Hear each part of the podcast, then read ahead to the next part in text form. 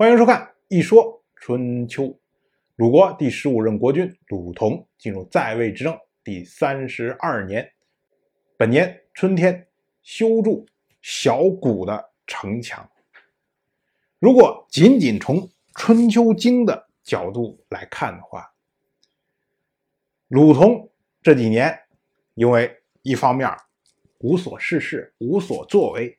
另外一方面呢，又没有什么可忧心的，没有什么可忧虑的，所以这几年了，频繁的在做各种的工程，像之前翻新研究，到后来修筑三座高台，然后修筑各种城墙，所以呢，这次小谷修城，说起来啊，也没什么奇怪的，就是这各种行动的后续，仅此而已。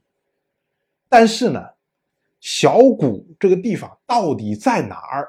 谁也没有搞清楚，由此在后世就衍生了非常多的说法。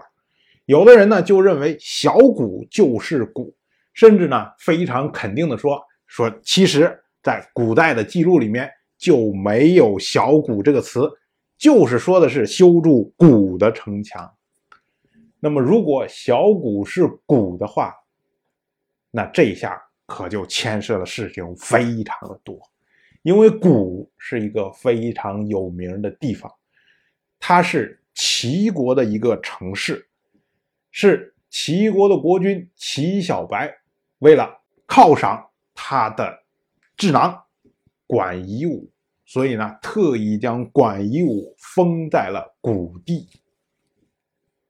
哎，如果小谷是谷的话，那么修筑谷的城墙。这是谁修筑的呢？按照道理上来说啊，春秋是鲁国的历史，是鲁国的国史，所以呢，不说主语的时候，那么默认主语应该就是鲁国。那么鲁国修筑古的城墙，那为了谁啊？自然是为了管夷吾。所以《左传》就是这么着记录的。但是奇怪的是。鲁国为什么跑去修筑齐国城市的城墙？《左传》没有说，其他地方也都没有说。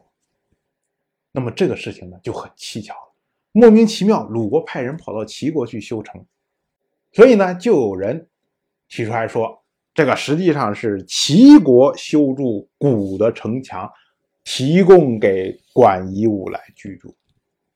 这种说法似乎也说通。但是呢，你在鲁国的国史里面没有提主语的情况下，就说这是齐国修筑的，这个事情也很奇怪。所以，我们说啊，古史最头疼的地方，像文言最头疼的地方，就是很多地方不提供主语，让你猜。那么，如果说这个文献是非常完善的，前后都有的，哎，那我们一猜，大致也能猜得出来。可是，如果这个文献前面缺了字，或者说索性少了一行两行的，那完了，那剩下的都是大家瞎猜了。所以呢，这个我们就不再说到底是怎么回事了。反正我们知道，就是某人修筑了小谷的城墙，那小谷也可能是谷，也可能不是谷，所以我们就姑且一听，哎，知道，反正有筑城这么件事儿就完了。哎，说完了鲁国，我们来说齐国的事情。齐国国君齐小白又开始要酝酿召开大会了。这个事儿啊，说起来跟三年以前楚国讨伐郑国有关。我们之前讲过，三年以前，楚国令尹芈原当时倾全国之力啊，突然之间袭击郑国，结果。攻入了郑国的外城，险些将郑国亡国啊！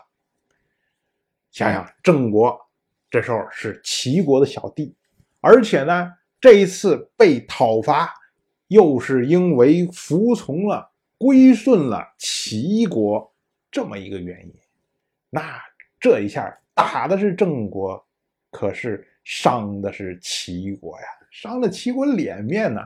连小弟都保护不了，你还说什么是蒙古啊？哎，齐小白一定要对此有所应对。他的应对措施就是他的传统手法，就是召开盟会。哎，把大家召集起来，然后大家商量一块儿去打楚国，然后呢，轰轰轰的联军去攻打楚国，用的是这种招数。但是呢，在临要召开会议之前，宋国的国君宋玉月要求跟齐小白紧急会面，所以呢，到了本年的夏天，宋玉月、齐小白在梁丘举行非正式会谈，就是春秋所说的遇，哎，两个国君就好像在路上遇见了一样，这么着急。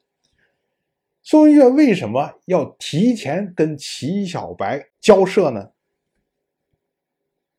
我们说啊，从齐小白崛起以后，这么一系列的时间下来，宋国一直是齐国的铁杆粉丝，说打谁就打谁，说干什么就干什么。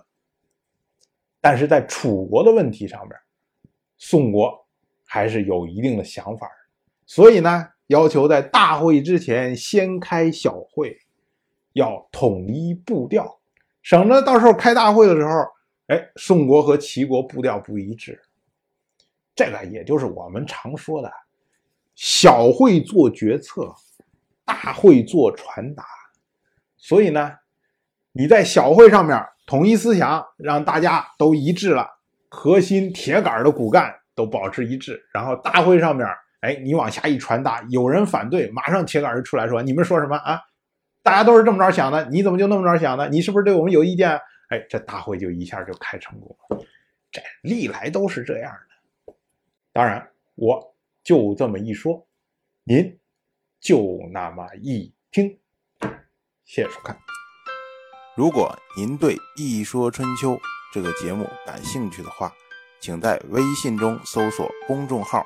一说春秋，关注我，您不仅能得到一说春秋文字版的推送，还可以直接和我互动交流。我在那里等待您的真知灼见。